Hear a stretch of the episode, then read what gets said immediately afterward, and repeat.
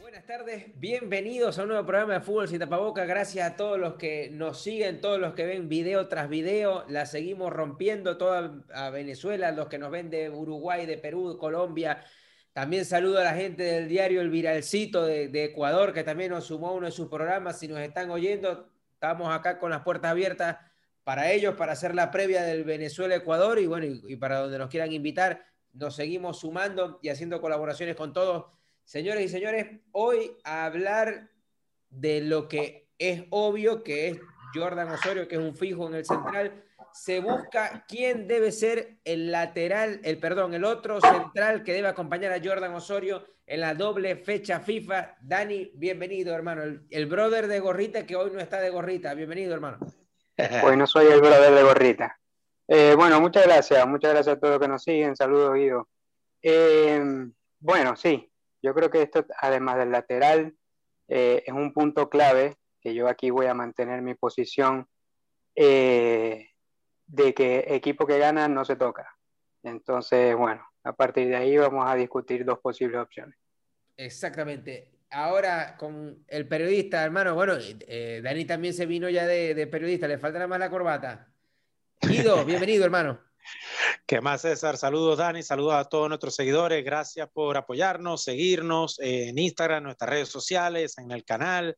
Eh, quiero enviarle saludo a mi hijo, Daniel, que cumple año el día de hoy, jueves. Feliz cumpleaños para ti, hijo. Que Dios te siga bendiciendo con mucha salud. Eh, sí, tremendo tema el de hoy. Eh, me parece que es una posición crítica siempre. Eh, siempre hemos tenido centrales históricos dentro de la selección y creo que Osorio se está eh, puntuando bien para seguir en ese orden, pero sí tenemos que conseguir una pareja para él que nosotros podamos decir, señores, esa es nuestra pareja de centrales que va a garantizar eh, el devenir de las eliminatorias y la Copa América. Totalmente, porque eh, ahí donde, donde viene ya todo, salvo una locura o una debacle o lo que sea, creo que todos sabemos que el, el central fijo es Air Jordan, Jordan Osorio, que la viene haciendo muy bien.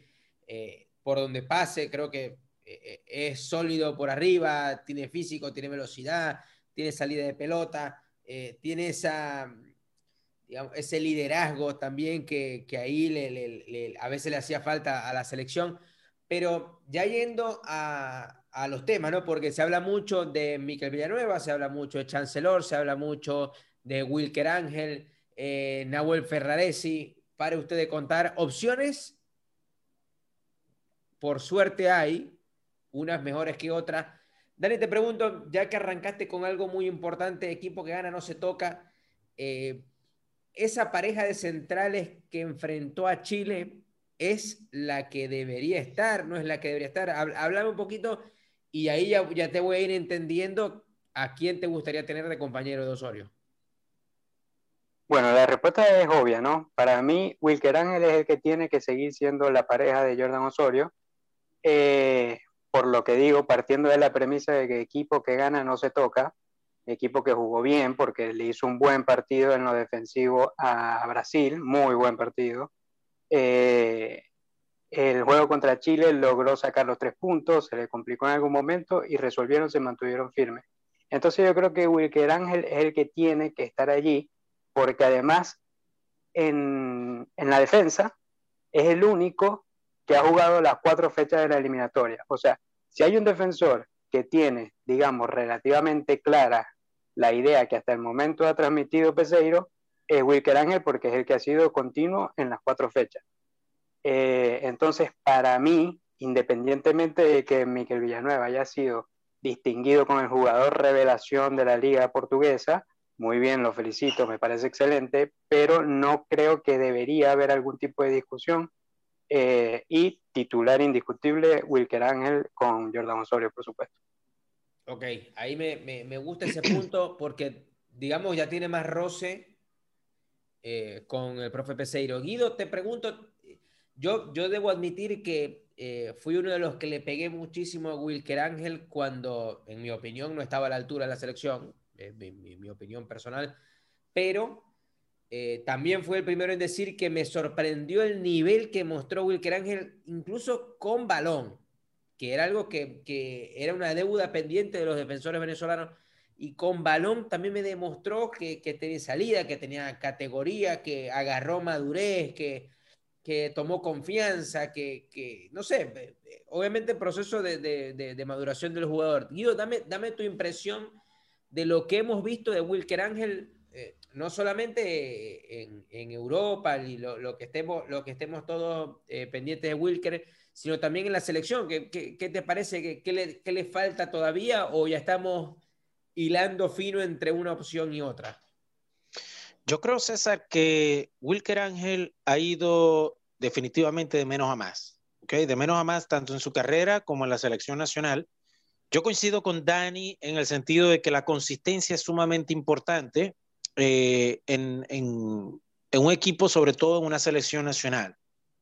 Eh, Wilker Ángel ha mejorado, pero, pero yo creo que todavía le falta crecer un poco más, madurar quizás a nivel europeo, eh, tener un roce un poco más internacional, ¿ok? Eh, pero lo está agarrando, lo está agarrando, tiene mucho margen de mejora. Yo me atrevería a decir que quizás Peseiro por precisamente lo que dice Dani, las dos prestaciones fueron bastante buenas, bastante convincentes contra dos rivales que no son sencillos, porque Brasil no es sencillo, Chile no es sencillo. Sin embargo, a mí me gustaría ver, que no lo hemos podido ver de esa forma, la dupla de Villanueva con Osorio. Ahorita vamos a hablar un poco de Villanueva. Me parece que Villanueva tiene algunos plus, unos puntos un poco más altos que lo que tiene Wilker Ángel pero la grata sorpresa es que tenemos opciones y eso es lo importante, eso es lo importante dentro de la selección nacional, sobre todo en los defensores, porque un defensor, un defensor se puede lesionar sencillamente en cualquier jugada de choque, un, un defensor es, muy propenso a tener acumulación de amarilla, lo cual entonces también pues se abre un abanico de opciones de, de de cara al devenir de la eliminatoria. Sin embargo, sin embargo, yo sí creo que Wilker tiene margen de mejora y absolutamente no puede discutirse la, eh, la, la, convocatoria de la selección nacional. Es, es, un, es un, un, punto importante dentro de los convocados a, a, la, a la posición de defensores centrales. Claro, ahí donde, donde empieza, eh, ya empezamos a analizar a cada uno, ¿no? Porque yo creo que Wilker Ángel puede incluso mejorar, para mí, Mikel, que ya, ya vamos a ir pasando la página, pero Wilker Ángel creo que puede mejorar como, como jugador. Y Mikel creo que ya está llegando al tope de su carrera y ya, ya, eh, sería otra, otra cosa. Dani, te pregunto, eh, Mikel Villanueva, que, viene, tiene un recorrido interesante en, en, Europa, en España sobre todo, y ahora en el Santa Clara, donde le han dado hasta el premio de revelación. Es un jugador que eh, es interesante y tiene muchas, muchas cosas de, de calidad que Peseiro ha dicho que le llama la atención el, jugador, que, es un muy buen jugador, que eh, tiene eh, salida poco la pelota, por arriba también es bueno. Eh, ¿cómo verías? Yo sé que estaría, estáis en contra de, de, cambiar el equipo, ¿no? Pero ¿en qué, más allá de qué equipo que gana, no, no se toca y eso, ¿en qué gana o en qué pierde si sacamos a Ángel por Villanueva?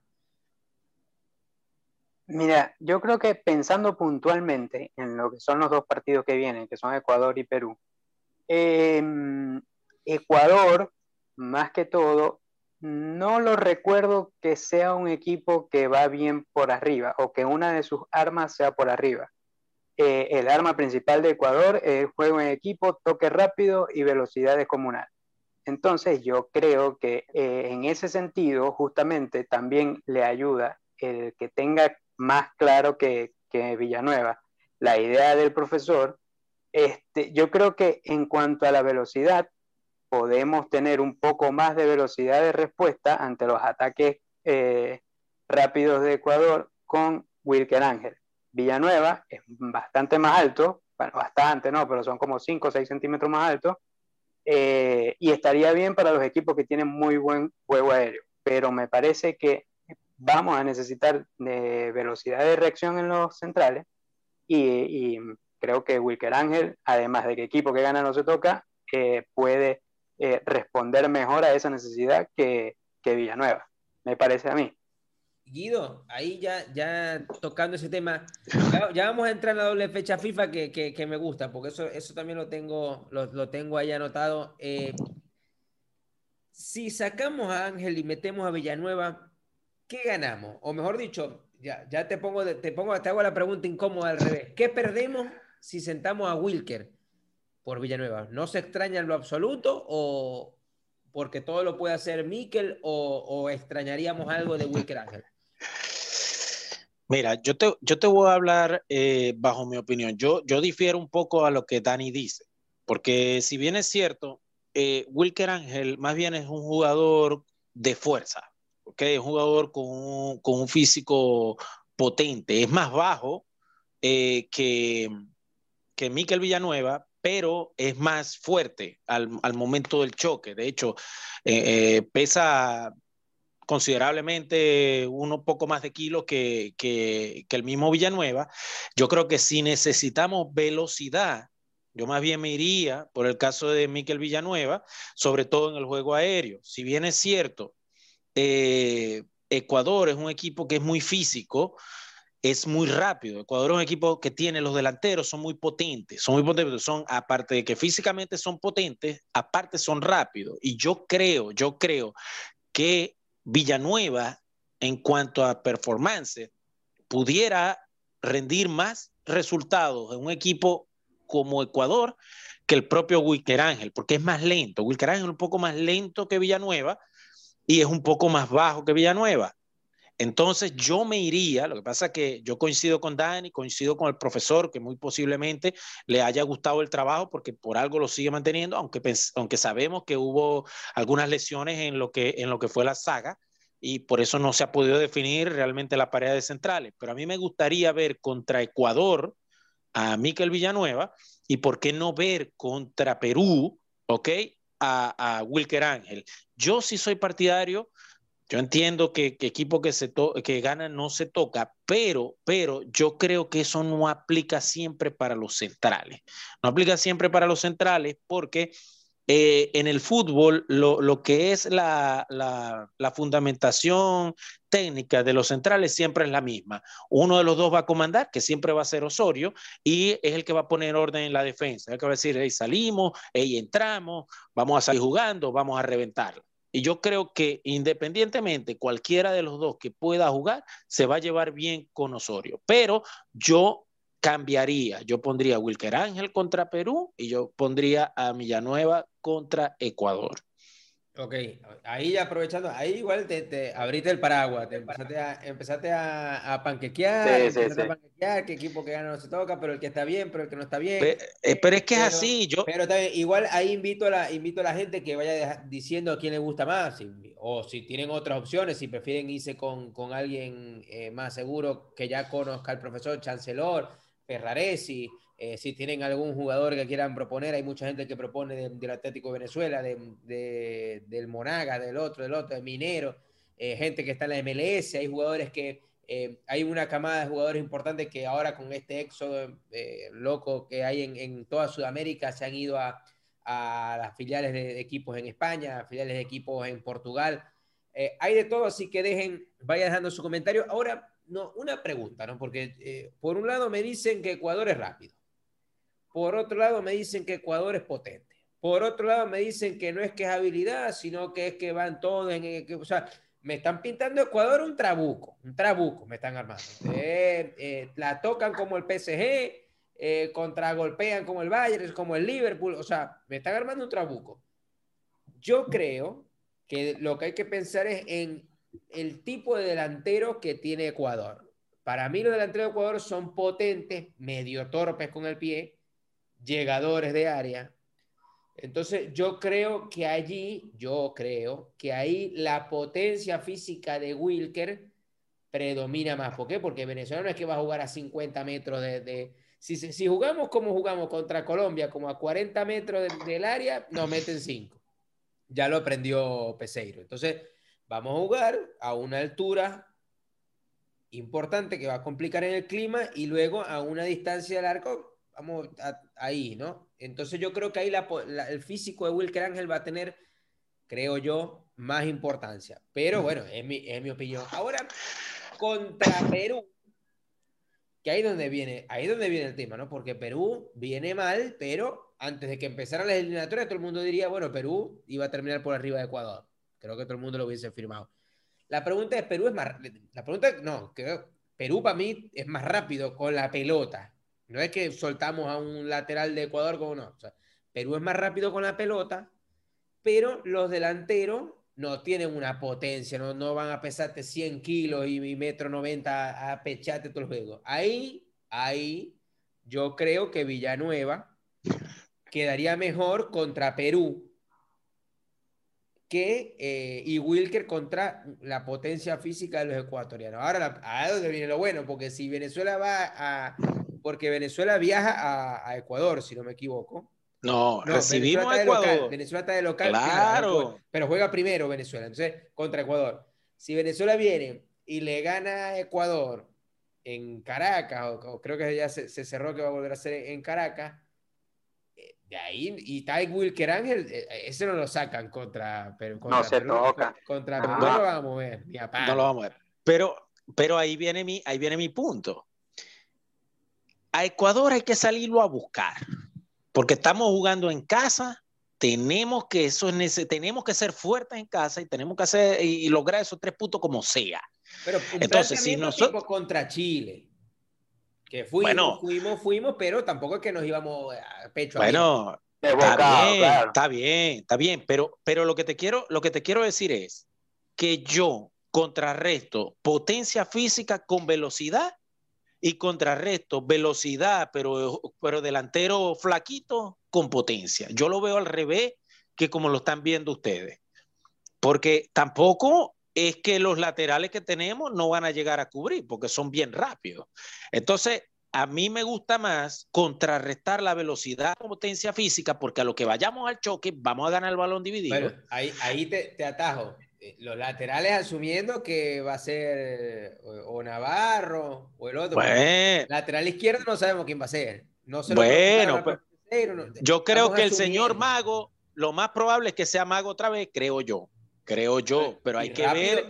Rápido no es. Yo lo pusiera. Pero te puede, servir, pero te puede servir como un tercer central. claro. Que eso es lo que te estoy. Exacto, eh, ese es el punto que voy. La cobertura, yo creo que van a estar resueltas en esos partidos. Creo yo, creo yo, es lo que yo estoy tácticamente viendo. Y yo contrarrestara velocidad con fortaleza y la fortaleza de los equipos de, los delanteros de Ecuador, yo la contrarrestaría con la velocidad de Wilker Ángel. Anticipar la jugada, evitar que el delantero de Ecuador reciba limpio, y eso me parece que Villanueva puede hacerlo mejor. O sea, para vos Villanueva va contra Ecuador. Exacto. Y, Dani entonces, pensamos que Wilker Ángel debería repetir como siempre contra, contra Ecuador. Ahora, Correcto. Ahora, pero no es muy arriesgado. O sea, el juego contra Ecuador es un juego clave. O sea, así como era el de Chile. Pero no podemos salir a defender. Si te ponen una pistola. Pero es que no vas a salir a defender. claro, pero el que si, te ponen una pistola y te dicen uno se gana y no se pierde, señor, el que gana es el de Ecuador.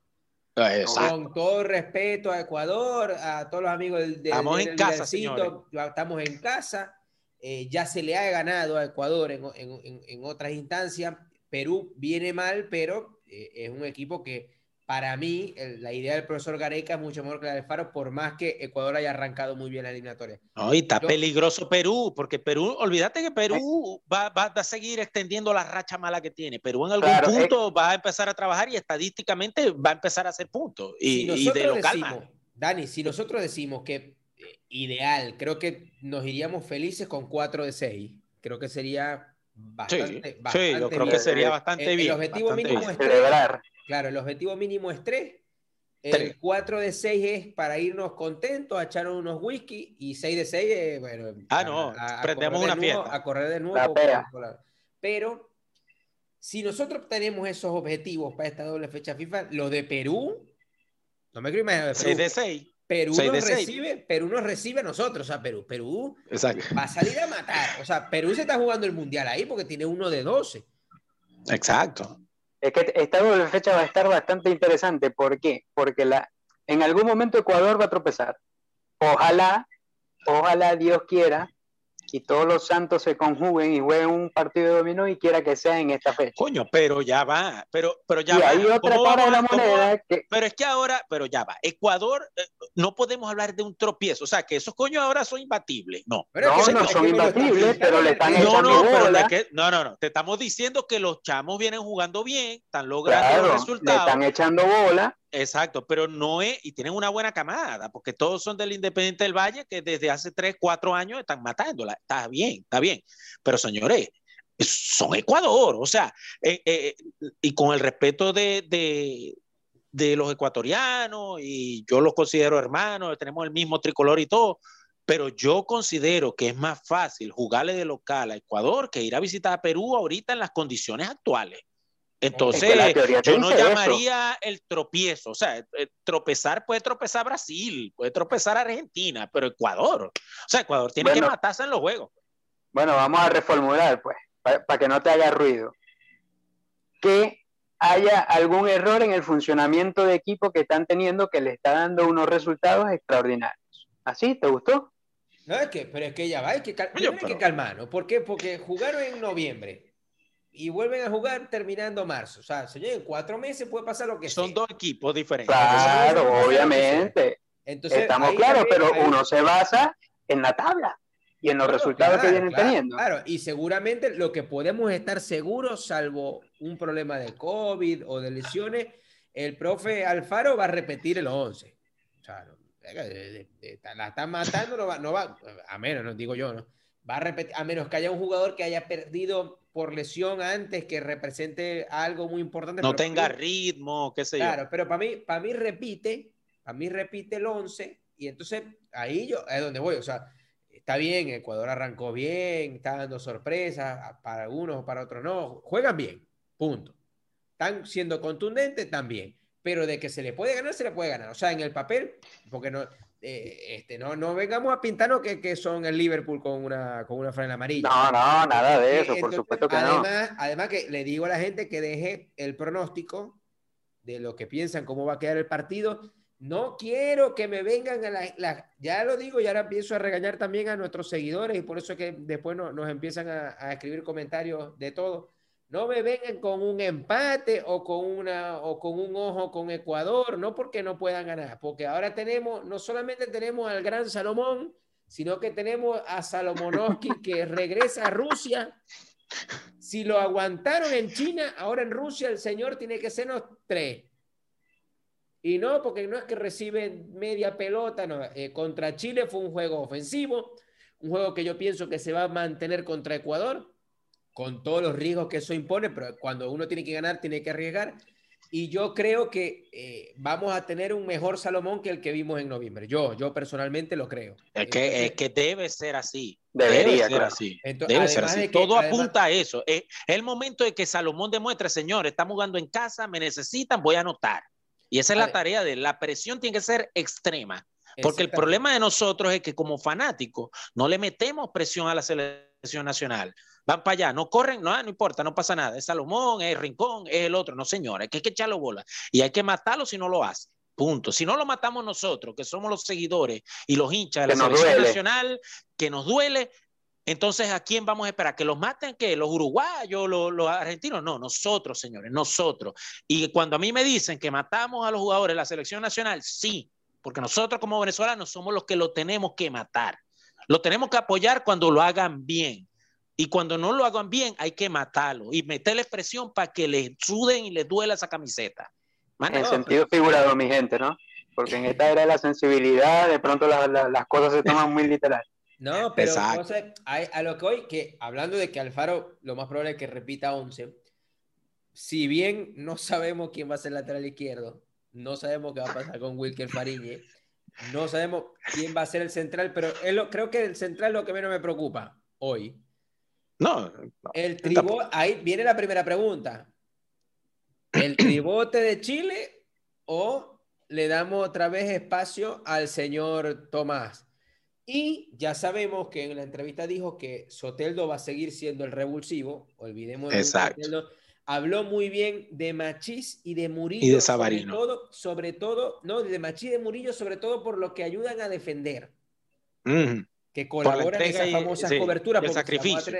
Claro, porque si vamos a tener un Robertico Rosales que se va a mandar ahí, yo creo que está, está bien, está interesante. Pero guarda con el, un Sabarino, un Soteldito, habrá que ver qué pasa de aquí a allá con los delanteros, pero eh, yo no veo, o sea, uno debería decir en frío, ah, repite el mismo 11 de Chile. Se jugó bien, se ganó, se generaron ocasiones. El mejor partido de la era Peseiro de, de estos poquitos, ¿no? La lógica sería, se repite. Pero hay que ver de esos 11, de esos 11, yo creo que me pongo, me, voy a poner mi esquino, pero creo que tres no, no, no van a estar. Ve, yo salgo, si tengo a todos mis jugadores para poner mi alineación de lujo, yo salgo con la de lujo. No me importa que le ganamos a Chile. Si yo tengo a mis jugadores, que son los de más renombre, son los que, los que tienen eh, más talento, más calidad y están en un buen momento, señor, compadre, hermano, esos son los que yo meto en la cancha. Más nada, más nada. Ese es mi pensar. O sea, el, de Dani 11 que gana, no se toca. está bien, y, y, y, está bien, está bien. Eso pero a, a, todas estas, a todas estas, ¿qué tanta, o sea, qué tantas variaciones se le pueden meter al 11 contra Chile? No, bueno, pero es que si estás diciendo que 11 que, que, que gana no se toca, entonces es estéril para vos la discusión de Wilke Fariña, por ejemplo. No, ah, no, claro, es que ya, ya, yo he dicho acá que para mí tiene que seguir siendo portero titular. Es que a lo que voy, ¿qué tanta variación puede hacer? Arrancamos. Fariño Graterol. Esa sería una. Lateral izquierdo, Mago, que fue el que arrancó, pero terminó Ale González. Y Ale González, que también terminó eh, y habló muy bien de Ale González. Dale, González. Eh, tenéis a, entonces, el central. Si va a ser Chancellor, si va a ser Ángel, si va a ser Villanueva. En el tribote, ya van tres. En el tribote, no sabéis Vuelve Rincón. Entonces, ¿a quién matáis? ¿A Ángel, a, a Cáceres o a Junior Moreno? ahí y a Junior Moreno lo elogió hasta morir. Entonces, ahí puede estar el error de Peseiro.